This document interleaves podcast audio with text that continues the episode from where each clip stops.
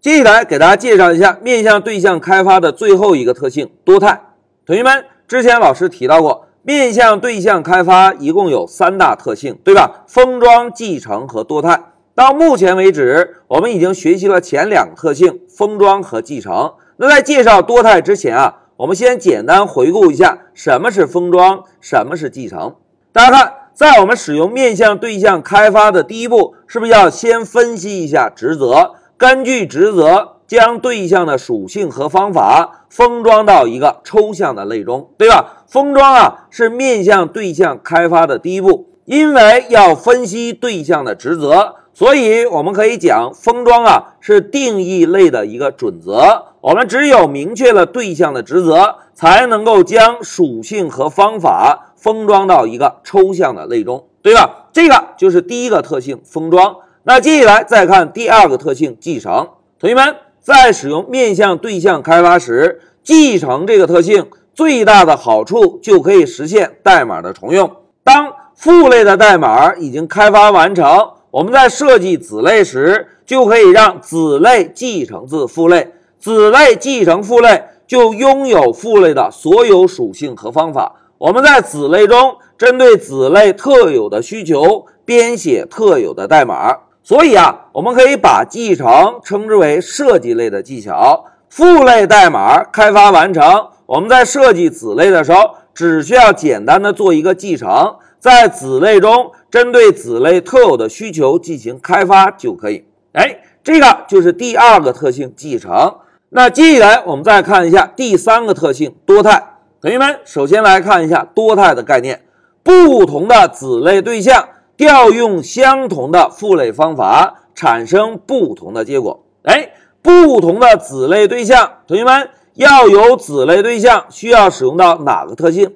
哎，非常好。需要使用到继承，对吧？调用相同的父类方法，产生不同的结果。哎，为什么在调用相同父类方法会产生不同的结果呢？来，同学们看一下下面这张示意图。假设我们在开发中定义了一个人类，在人类中封装了一个方法工作，然后呢，我们由人类派生出两个类，一个程序员类，一个设计师类。同学们。程序员要工作会产生什么结果？哎，程序员工作会产生编写的代码，对吧？而设计师工作是不是会产生设计作品，对吧？这个就是不同的子类对象调用相同的父类方法工作，但是会产生不同的结果。哎，通过老师简单的介绍，大家发现没有？多态这种方式啊，可以增加代码的灵活度。我们呢，让子类对象调用相同的父类方法。如果子类对象不同，是不是就会产生不同的结果，对吧？因此，多态可以增加代码的灵活度。同时，要使用多态，必须有两个重要的前提。第一个前提就是继承，因为我们需要有不同的子类对象，而第二个前提就是子类对象需要重写父类的方法，对吧？同学们试想一下，如果程序员类和设计师类都没有针对父类的工作方法进行重写，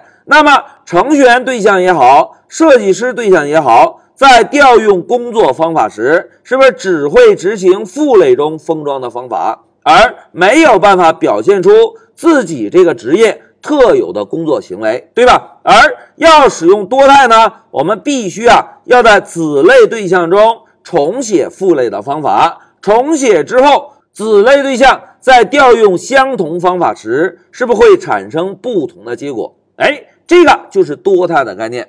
同学们，多态啊是调用方法的技巧，不会影响类的内部设计。在我们开发时，第一步应该先使用封装这个特性。明确对象的职责，把属性和方法封装到抽象类中。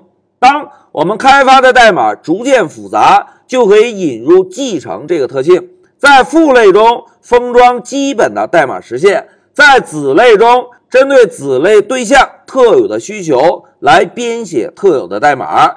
当我们在开发中应用了继承，并且重写了父类方法之后，就可以使用多态这个特性。让不同的子类对象调用相同的父类方法，产生不同的结果，从而呢达到增加代码灵活度这个特性。好，讲到这里啊，老师呢先给大家共同回顾了一下面向对象三大特性的前两个特性封装和继承，并且介绍了一下第三个特性多态的特点。一句话讲，多态是以继承和重写父类方法为前提，多态的目的是增加代码的灵活度。好，讲到这里，在我们开始进一步针对多态进行案例演练之前，老师先暂停一下视频。